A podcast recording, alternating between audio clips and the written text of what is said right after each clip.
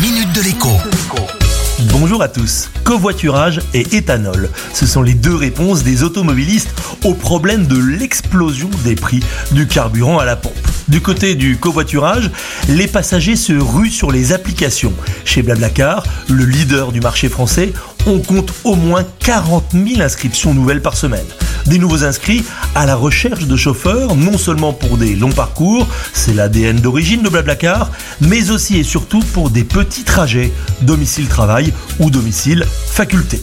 À certains endroits, ces petits trajets sont partiellement, voire même totalement pris en charge financièrement par les collectivités, régions, départements et même parfois communautés de communes. Autrement dit, le chauffeur est payé, mais pour le passager, c'est gratuit ou quasi gratuit.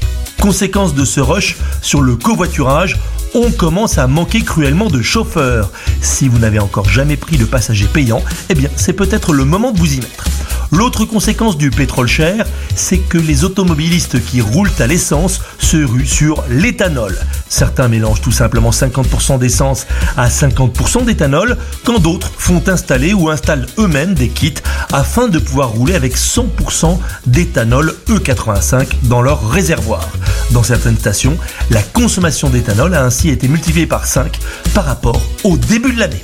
À demain La minute de l'écho avec Jean-Baptiste Giraud sur radioscoop.com et application mobile Radioscoop.